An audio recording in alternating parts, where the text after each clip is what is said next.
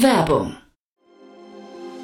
Sei dabei beim HTGF Family Day am 11. und 12. Juni in der Station Berlin. Für zwei Tage voller Inspiration und Business. Tauche ein in ein einzigartiges Netzwerkerlebnis mit bis zu 1500 Teilnehmenden. Erkunde das innovative Seed- und Later-Stage-Portfolio des Hightech Gründerfonds. Lass dich vom vielseitigen Programm inspirieren und knüpfe wertvolle Kontakte. Sichere dir jetzt dein Ticket. Mehr Informationen findest du unter www.family-day-htgf f.de.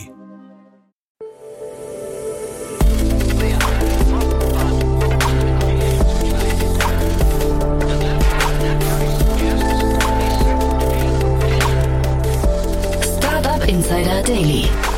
Interview. Herzlich willkommen zu Startup Insider Daily. Mein Name ist Jan Thomas und heute mal wieder ein Ausflug ins Metaverse. Wir gehen nach Jena und ich spreche dort mit Hans Elzner. Er ist der CEO und Co-Gründer von der Room AG. Ein spannendes Unternehmen, muss man sagen, das gerade 17 Millionen Euro eingesammelt hat im Rahmen seiner Finanzierungsrunde und damit den internationalen Standards Paroli bieten möchte. Das Unternehmen ist im B2B-Markt unterwegs, bietet 3D-Visualisierung, also ganze Metaverse-Umgebungen. Insgesamt, glaube ich, wenn ich es richtig verstanden habe, 150 Templates, aus denen man dann wählen kann und dort unter anderem Schulungen absolvieren kann. Alle Details dazu aber jetzt von Hans Elstner, dem CEO und Gründer der Room AG.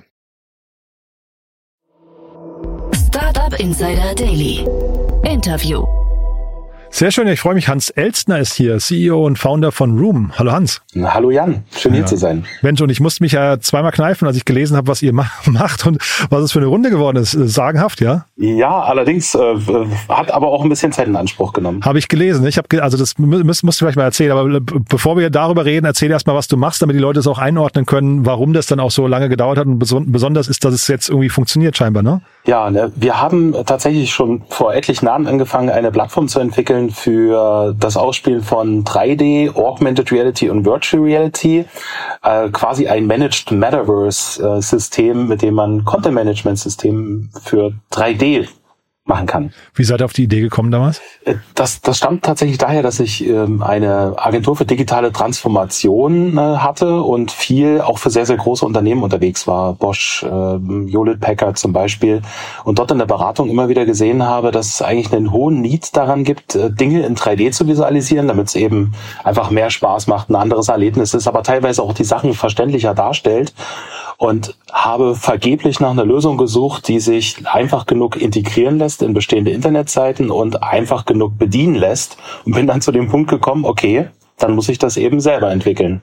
Und würdest du rückblickend sagen, das war eine gute Idee, das zu tun und äh, diese Entscheidung, oder würdest du sagen, hm, da habe ich mir aber auch ganz schön viel Ärger aufgehalst? Naja, rückblickend jetzt, nachdem die, äh, die Investmentrunde geschlossen ist und wir durchaus sehr äh, honorige Kunden haben, würde ich sagen, es war eine großartige Idee, aber der Weg war steinig. Ja, weil ich habe in eurer Pressemeldung, das finde ich auch spannend, dass ihr da so offen drüber sprecht, habe ich gelesen, dass es irgendwie anderthalb Jahre lang gedauert hat, jetzt diese Runde zu schließen. Ich meine, die Runde ist wirklich sehr stattlich, ne? Ich glaube 17 Millionen Euro. Ja. Ähm, Hut ab dafür, aber zeitgleich anderthalb Jahre und dann Kunden oder Investoren, die abspringen, ist natürlich hart, ne? Äh, ja, definitiv. Wo, wobei man sagen muss, äh, zu, zu meiner Beruhigung, nach dem, was ich gelesen habe, was bei Wachstumsfinanzierungsrunden zurzeit angesagt ist von der Dauer, ist das wahrscheinlich sogar noch ein guter Zeitraum, äh, rückblickend gesehen. Aber als wir gestartet sind, hatten wir eine andere Erwartungshaltung. Mhm. Und was würdest du sagen, hat jetzt diesen, was war ausschlaggebend für diese lange Dauer? Äh, ganz, ganz massiv die vielen Veränderungen im Markt äh, auf Basis der äh, Situation des Krieges in der Ukraine und äh, den weltwirtschaftlichen Aus Auswirkungen auf verschiedenen Ebenen, bedingt durch die Pandemie, bedingt durch den Krieg, ist eine ganze Menge passiert. Wir haben sehr zögerlich agierende Investoren gesehen. Ähm, ich sag mal, das geht jetzt vielen so. Gerade im Venture Capital Bereich äh, wird da deutlich zögerlicher investiert, gerade in Wachstumsunternehmen. Und zum anderen haben wir natürlich auch eine Situation, dass die Zinsen ähm, die ich auf dem Konto habe, weil einfach die Leitzinsen angepasst wurden, auch schon viel attraktiver sind im Gegensatz zu vorher, wo du ja sogar Negativzinsen zahlen musstest, wenn du Kapital hattest. Ich hätte nur gedacht, vor anderthalb Jahren, da war ja Mark Zuckerberg so der große Vorreiter des Metaverse, ähm, da wart ihr doch vom Timing her eigentlich genau richtig, oder? Also absolut. Äh, wir haben den Begriff äh, witzigerweise auch schon deutlich vorher benutzt, was uns dann bei der Suchmaschine extrem viel gebracht hat, weil wir überall plötzlich auf Platz eins waren bei diesem Keyword in Deutschland. Aha. Das war ganz spannend. Äh, wir waren auch sehr bereit, weil wir schon lange, lange vorher, 2016 ja schon gegründet, einfach alles schon bereit hatten und von daher ready to go waren.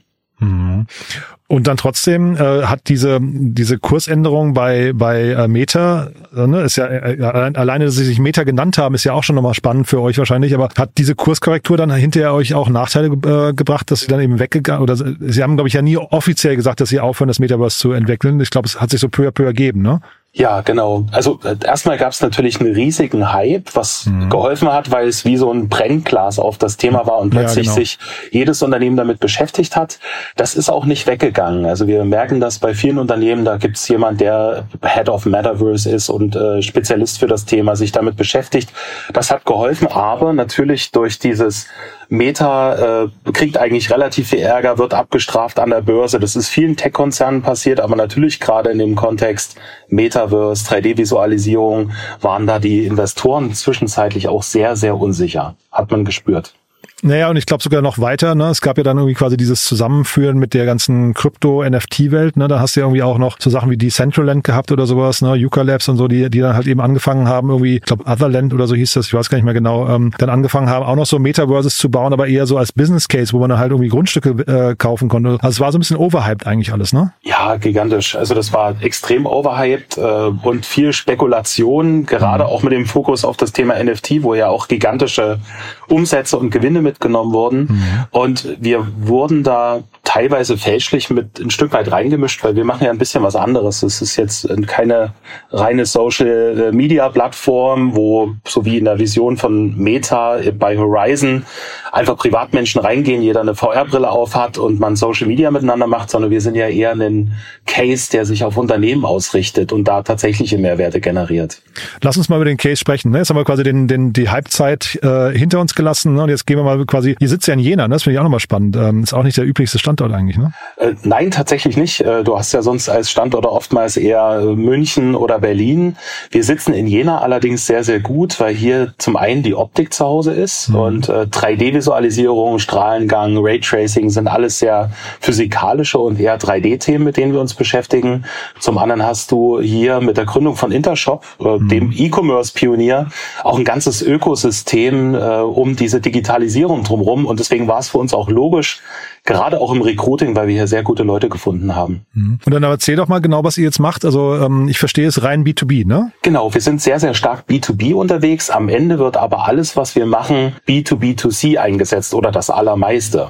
Ah, ja. Das heißt, Unternehmen verwenden unsere Plattform, um üblicherweise, ich sag mal, eines von 150 Space Templates, das kann ein Raum mit vier Wänden sein, das kann ein ganzes Haus sein, eine ganze Stadt, quasi also schon fertige 3D-Umgebungen, kann man sich nehmen, kann die customize customizen, Farben anpassen, seine Logos hochladen und damit dann eben seine maßgeschneiderte Anwendung für das Metaverse für einen 3D-Case bauen, egal ob das Schulung, Training, Marketing oder Sales ist. Und welchen Vorteil bietet es? Du hast ja vorhin schon gesagt, äh, dieses Thema 3D-Visualisierung und einfach integrierbar, hast du ja vorhin so quasi als Ursprungsidee genannt. Ähm, welchen Vorteil hat es heute, das in einem, also so eine Schulung zum Beispiel jetzt in einem 3D-Raum zu machen?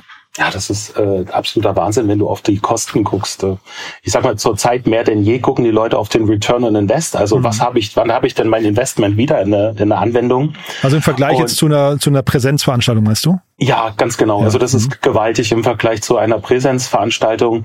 Gerade bei Unternehmen, die mehrere Standorte in Deutschland, Europa oder in der ganzen Welt haben. Mhm. Dort können die Menschen sehr einfach virtuell zusammenkommen, aus dem Homeoffice, innerhalb von ein, zwei Stunden eine Schulung, ein Training machen. Und das kommt dann eben oftmals, es ist vorproduziert, du springst dort rein und es fühlt sich dennoch sehr immersiv, sehr realistisch an. Du kannst dort die Sachen durchspielen. Und das spart Geld und äh, macht gleichzeitig Spaß. Ist es dann trotzdem wichtig, dass das quasi ähm, was nicht live passiert oder könnte das auch als Video eigentlich, äh, also konkurriert ihr ja auch mit Videos? Tatsächlich ja. Also du kannst das auch als äh, Alternative zum klassischen Video verwenden. Ist mhm. wesentlich interaktiver. Dennoch kannst du Videos mit einbinden. Teilweise gibt's ja schon Schulungsvideos, die dann anteilig mit eingefügt werden. Und es muss nicht aus der Konserve sein, sondern du kannst trotzdem einen Trainer drin haben oder einen KI-basierten Avatar, der dich auch na, guided und durch die Experience führt. Mhm. Was sind denn so typische Schulungselemente, die ihr, die man besser 3D vermitteln kann als 2D? Ja, also ein ganz klassischer Fall äh, sind natürlich Sicherheitsschulungen. Also wie verwende ich einen äh, Gabelstapler, wie bediene ich etwas in der Lagerlogistik, aber auch in jedem Fall, was beispielsweise Sales oder Interaktion, Training, Gesprächsführung betrifft. Also alles, wo du mit entweder einem anderen Menschen, Schrägstrich Avatar, oder mit einem Produkt interagierst, ist das in 3D wesentlich besser als in einem flachen Video oder einer reinen Webanwendung. Du kannst drumherum gehen, du kannst damit interagieren, du kannst dir jedes Detail anschauen und du kannst sehr, sehr gut messen, wie hat derjenige damit interagiert. Mhm. Und diese Spaces hast du sie, glaube ich, genannt, ne? also diese Template-Räume, die es äh, oder Städte, die, die es da gibt, das ist quasi hinterher das Setup, in dem man sich bewegt. Das sorgt auch dafür, dass man, dass ihr keine Agentur seid, sondern eigentlich quasi dann skalierbares Unternehmen, ja? Korrekt, genau. Also das, das ist ganz spannend. Der Mensch agiert wesentlich einfacher, wenn er irgendein Template, eine Vorlage hat, mit der man was erstellen kann. Ganz egal, ob das ein Brief ist, den man formulieren will oder eben ein 3D-Space. Und das hilft als Startpunkt für verschiedene Szenarien loszulegen. Damit sind wir eine Software-as-a-Service-Lösung, haben aber viele Agenturpartner, die wiederum für ihre Kunden maßgeschneiderte Lösungen auf Basis unserer Plattform entwickeln. Mhm. Wen siehst du denn als Konkurrenten für euch? Ganz klar. Nichtsdestotrotz sind das oftmals eher Agenturen, die bis jetzt maßgeschneiderte Lösungen händisch auf Basis von der Game Engine zum Beispiel entwickelt hatten, äh, wobei das positiverweise eine starke Wechselwilligkeit gibt, die wir sehen, dass eben unsere Plattform statt der bisherigen Lösung verwendet wird. Zum anderen hast du aber auch beispielsweise äh, Unity oder Unreal Lösungen, wo aber im Regelfall auch immer eine Agentur dahinter steht. Mhm. Ich verstehe aber richtig, Hardware macht ihr noch nicht, ne? Nein, äh, oder sagen wir sehr, sehr wenig. Äh, es gibt eine Hardware-Lösung von uns, das ist eine spezielle äh, Scanmatte, eine Art Marker, womit automatisch der Farbabgleich Korrektur gemacht wird, wenn man Fotos von seinen Produkten macht, damit diese in ein 3D-Modell umgewandelt werden. Das ist so ein, so ein Stückchen Markierung, die dafür sorgt, dass aus den Fotos ein perfektes 3D-Modell wird. Zum anderen haben wir ein Portal, das ist, ich sag mal, ein Holzbogen, durch den man gehen kann und da kann man mit dem Smartphone oder einer Virtual Reality Brille das Metaverse betreten, indem man durch diesen Bogen läuft. Das sind die beiden Hardware-Lösungen, die wir entwickeln. Mhm. Ich habe nochmal geguckt, äh, Meta hat ja Oculus vor ähm, neun Jahren übernommen, ne, 2014 und jetzt kommt die dritte Version der Brille raus. Das zeigt so ein bisschen, dieser Markt entwickelt sich sehr langsam. Ne? Also Oculus selbst gegründet 2012 sogar schon. Jetzt kommt auch Apple mit seinen, ähm, habe jetzt vergessen, wie das Headset heißt, aber ähm, also auf jeden Fall kommt da der erste quasi auch Vorstoß ins Metaverse oder die 3D Augmented Reality Umgebung. Wird, wird der Markt jetzt wachgeküsst oder wo steht der gerade? Also die Vision Pro, wie das Gerät heißt, ah, von, Pro, von ja, Apple, okay. Hm, genau. Äh, das ist ein, ein wahnsinniger Meilenstein, weil die es erfolgreich geschafft haben, einmal ein leichteres Gerät zu konzipieren mit einer wesentlich besseren Auflösung, einem anderen Tragekomfort, spannenden Interaktionsmöglichkeiten ohne zusätzliche Controller. Also ich denke, das wird eine gewaltige Veränderung für den Markt sein. Aber auch was Meta gemacht hat, äh, die haben es ja im Endeffekt Mainstream tauglich gemacht. Genau. Mhm. VR-Headsets und das zu einem sehr, sehr günstigen Preis. Deswegen auch Hut ab dafür. Die Zeit äh, für diese Neuentwicklung der Geräte, die ist natürlich lang, aber die war auch erforderlich. Und äh, was ich sehe, ist, dass in den nächsten, ich würde sagen, fünf Jahren immer schmalere, leichtere Geräte kommen werden, die sich Stück für Stück eher einer klassischen Brille angleichen werden also ich glaube, Google Glass war ja schon eigentlich kleiner damals. Ne? Ähm, äh, ist das also quasi so der Weg oder sogar noch noch einfach vielleicht sogar? Ich glaube, es gibt auch Startups sogar, die arbeiten, glaube ich, sogar an Kontaktlinsen, ne? die die äh, dann dann irgendwelche Displays drin haben. Genau, das das habe ich auch gesehen, wo der wo der Gründer tatsächlich äh, wohl seine eigenen Linsen trägt, äh, mhm. sehr viel. Äh, da, wobei das oftmals eher, ich sag mal, eher so eine Art mh, hm, wie, wie möchte man das nennen, ähm, Holo-Information, also Augmented Reality-Information ist zusätzlich. Ich habe eine ganz spannende Brille gesehen von X-Real, äh, einer Firma, die wirklich eine relativ schmale Brille baut, oder Fusix, wo ich wirklich eine gute Mischung aus Virtual und Augmented Reality habe mit einer sehr, sehr guten grafischen Abbildung. Da gibt es schon ganz spannende Lösungen. Mhm. Lass uns mal zu euch zurückkommen. Also das heißt, eure nächsten Schritte sind jetzt welche oder auch die Herausforderungen? Das heißt, ihr arbeitet jetzt daran, dass eure Plattform, was ich maximal distribuiert wird oder was würdest du sagen, was sind so die Herausforderungen gerade? Ja, also das eine ist natürlich äh, Kundengewinnung auf der einen Seite, das heißt äh, Investitionen in äh, Marketing mhm. und Sales, um mehr Kunden zu gewinnen. In dem deutschen Markt sind wir mittlerweile schon recht bekannt. Da kennen uns die relevanten Player, haben wir auch schon sehr, sehr viele große Kunden inzwischen. Aber in Richtung Internationalisierung, also weitere Länder in Europa, auch in den USA. Da gibt's noch einiges zu tun. Übersetzungen, Werbeschaltung, das heißt, das ist ein großes Thema und natürlich gilt für uns immer eine stetige Weiterentwicklung. Es kommen immer wieder neue Technologien, neue Hardware, wie beispielsweise die Vision Pro. Und das heißt immer integrieren, dafür anpassen, dass es auch dort verfügbar ist. Denn unsere Vision ist, eine Lösung anzubieten, die auf jedem Gerät läuft. Ich hatte, glaube ich, gelesen, also das hatte die in der Pressemeldung geschrieben, glaube ich, ne, dass äh, Investoren abgesprungen sind. Darunter war ja, glaube ich, auch Samsung ne, und Huawei, oder habe ich es falsch in Erinnerung, aber auf jeden Fall irgendwie größere Tech-Unternehmen. Sind das möglicherweise auch Unternehmen, die dann einfach nur mal gucken wollen, wie ihr das gemacht habt und dann in so einer, in einer Due Diligence möglichst viele Informationen bekommen möchten? Also das ist ja sowieso immer eine ganz, ganz spannende Geschichte, wenn du, ähm, naja, dich mit Investoren unterhältst. Teilweise kann das sein, dass sie schon was ähnliches im Portfolio haben oder weitgehend ähnlich oder einfach mhm. wissen möchten, was ist los. Das kannst du nie genau sagen. Äh, wir hatten mit etlichen größeren Playern zu tun, die wirklich ein sehr valides Interesse hatten, wo man auch gemerkt hat, die sind interessiert aber die Investmentverantwortlichen haben auch während der Zeit der spannenderen wirtschaftlichen Situation äh, immer mehrere Vorgaben gehabt. Was muss ein Unternehmen erfüllen? Wie hoch muss beispielsweise das jährliche äh, Einkommen sein? Und das hat sich tatsächlich gewandelt äh, innerhalb eines halben Jahres. Das war deutlich zu beobachten.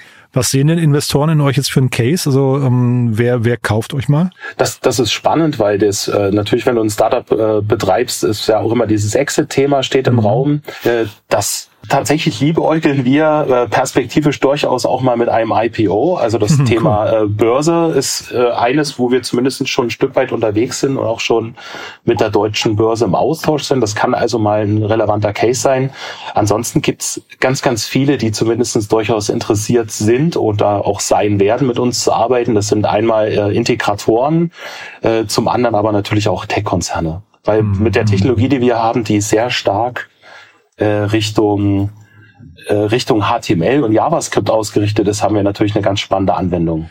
Und würdest du denn eigentlich sagen, also wir haben jetzt über die Investorenseite gesprochen, die war Herausforderung, aber technisch, ähm, wie, wie State of the Art seid ihr da oder wie, wie schwierig ist es sowas dann irgendwie auch, ähm, sag mal, weil ihr seid ja in einem globalen Wettbewerb, ne? Wie, wie schwierig ist das dann irgendwie international da irgendwie konkurrenzfähig zu sein? Ja, ich denke, also Gartner hat uns da ganz äh, umfangreich ausgezeichnet. Gartner ist einer der größten IT-Analysten äh, dieser Erde und sicherlich äh, diejenigen, die sich am besten im Space auskennen. Die sind sehr überzeugt von der Lösung, die wir anbieten, weil sie eben komplett webbasiert ist. Also wir setzen auf äh, WebGL und WebGPU und äh, ich lehne mich weit aus dem Fenster und sage, das macht uns so schnell keiner nach in dem Umfang. Da stecken viele, viele Jahre Entwicklung drin. Äh, durchaus mittlerweile auch äh, ein kleines Patentportfolio. Mhm. Da haben wir uns ganz gut aufgestellt, dass wir da nicht so leicht einzuholen sind. Ja, ich hätte jetzt gedacht, es könnte sein, also ich meine jetzt, wie gesagt, nichts gegen Jena, nichts gegen Deutschland auch, aber ähm, könnte auch sein, dass man dann irgendwie so die Nähe zu einem Meter oder sowas, also quasi so diesen ganzen Westküsten-Spirit äh, ähm, irgendwie auch braucht, um möglichst schnell voranzukommen, auch den Zugang zu Investoren, der ja vielleicht dann in Jena nicht, nicht ganz so ähm, einfach ist wie jetzt äh, in, in New York oder im Silicon Valley oder so. Ja, das Spannende ist, dass unsere Investoren ja unter anderem aus München kommen, äh, was natürlich in Deutschland eine ganz gute Adresse ist. Mhm. Die äh, Nähe in die USA ist durchaus, denke ich, auch relevant, auch hilfreich, dass wir die Room Inc., also eine Tochterfirma in den USA bereits haben. Äh, technologisch ist es für uns oftmals sehr hilfreich gewesen, dass wir in Europa sitzen, weil viele, viele Unternehmen in ganz Europa ja eher eine, eine Lösung haben wollen, die den Datenschutz äh, Grundverordnungen irgendwie nachkommen mhm. oder der DSGVO.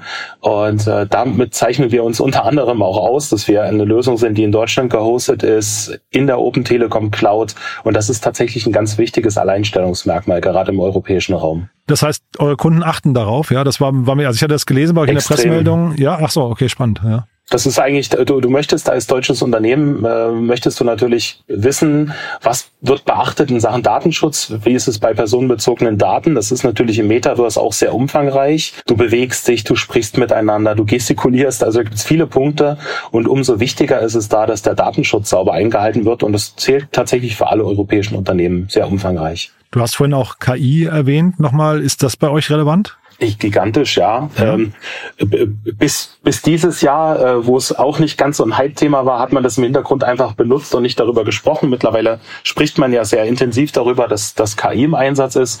Wir verwenden KI beispielsweise zum Erzeugen von äh, Texturen, von 3D-Objekten, äh, aber auch für die Sprache von unseren Avataren. Also es gibt Avatare, die KI-basiert komplette Gespräche führen können und das sind Techniken, die setzen wir seit vielen Jahren ein. Aber das ist natürlich jetzt gerade äh, eben auch ein sehr, sehr großes Hype-Thema, was sehr hilfreich ist. Und damit verbunden die Frage, wenn, wenn ihr jetzt so KI-Lösungen einsetzt, ähm, die dockt ihr ja auch an, ist das dann auch noch DSGVO-konform oder hat man dann plötzlich so Schnittstellen, die dann irgendwie so wie so ein Trojaner plötzlich dann doch dafür sorgen, dass ein Teil der Daten irgendwo ins, in, ins nicht-europäische Ausland geht? Genau, das ist eine ganz spannende Thematik. Es gibt natürlich äh, KI und Large Language Models und ähnliche Sachen, die komplett auf dem eigenen Server laufen können mhm. oder im JavaScript, also das heißt auf dem Rechner des Nutzers. Das ist dann fein vom Datenschutz. Wenn sich aber zum Beispiel ein Unternehmen entscheidet, sie möchten unbedingt OpenAI verwenden, also das ist die, äh, der Plattformanbieter hinter ChatGPT zum Beispiel. Dann wird es beim Datenschutz schon ein bisschen spannender. Da kommt es dann ganz darauf an, welche Daten verarbeitet man denn. Geht es darum, dass man einen netten Blausch übers Wetter halten will oder mhm. möchte man unternehmensspezifische Daten verarbeiten? Da würde man dann eher davon abraten, OpenAI zu nehmen. Aber das, das ist sehr flexibel mit unserer Lösung und wir haben da ich würde sagen, bestimmt sechs, sieben verschiedene Anbieter und Lösungen integriert inzwischen. Also klingt super spannend. Klingt so, als wäre wär auch in Jena wäre irgendwie viel möglich. Ne? Klingt toll, was du erzählst. Haben wir für den Moment was Wichtiges vergessen? Wen sucht ihr denn? Vielleicht sucht ihr Mitarbeiter gerade? Äh, Softwareentwickler kann nie schaden. Gerade mit Fokus auf 3D, glaube ich, Aha. da können wir immer noch Unterstützung gebrauchen. Ja. Haben wir sonst was Wichtiges vergessen? Äh, nein, tatsächlich. Ich denke, wir haben die wichtigsten Punkte alle diskutiert. Ja. Super. Hans hat mir großen Spaß gemacht. Dann weiterhin viel Erfolg und ich würde sagen, wir bleiben in Kontakt. Wenn es Neuigkeiten gibt, sag gerne Bescheid, ja? Ja, lieben Dank, Jan. Hat Spaß gemacht. Mir auch. Dank dir. Ne? Ciao. Tschüss. Startup Insider Daily, der tägliche Nachrichtenpodcast der deutschen Startup-Szene. Ja, das war also Hans Elstner, der CEO und Gründer von der Room AG. Super spannend, ne? Also finde ich erstmal total cool, dass es sowas A in Jena gibt und zum zweiten aus Deutschland kommt und dann auch noch die Runde abgeschlossen wurde. Also Hut ab, Glückwunsch nochmal nach Jena. Finde ich eine tolle Mission. Bin gespannt, wie es weitergeht. Wenn es euch gefallen hat, gerne weiterempfehlen oder auch mal ausprobieren. Aber vielleicht kennt ihr jemanden, der in diesen Podcast reinhören sollte, um sich vielleicht ein konkreteres Bild zu machen von der Room AG. Vielleicht, weil er oder sie als Kunde in Frage kommen. Klingt ja auf jeden Fall so, als wäre das ein Unternehmen, das relativ breit aufgestellt ist und vielleicht schadet der Kontakt ja nicht. Deswegen gerne Hans und sein Team kontaktieren oder einfach mal ausprobieren oder wie gesagt den Podcast gerne weiterempfehlen. Dafür schon mal vielen Dank an euch. Ansonsten euch einen tollen Tag. Vielleicht hören wir uns nachher nochmal wieder und falls nicht nachher, hoffentlich spätestens morgen. Bis dahin alles Gute. Ciao, ciao.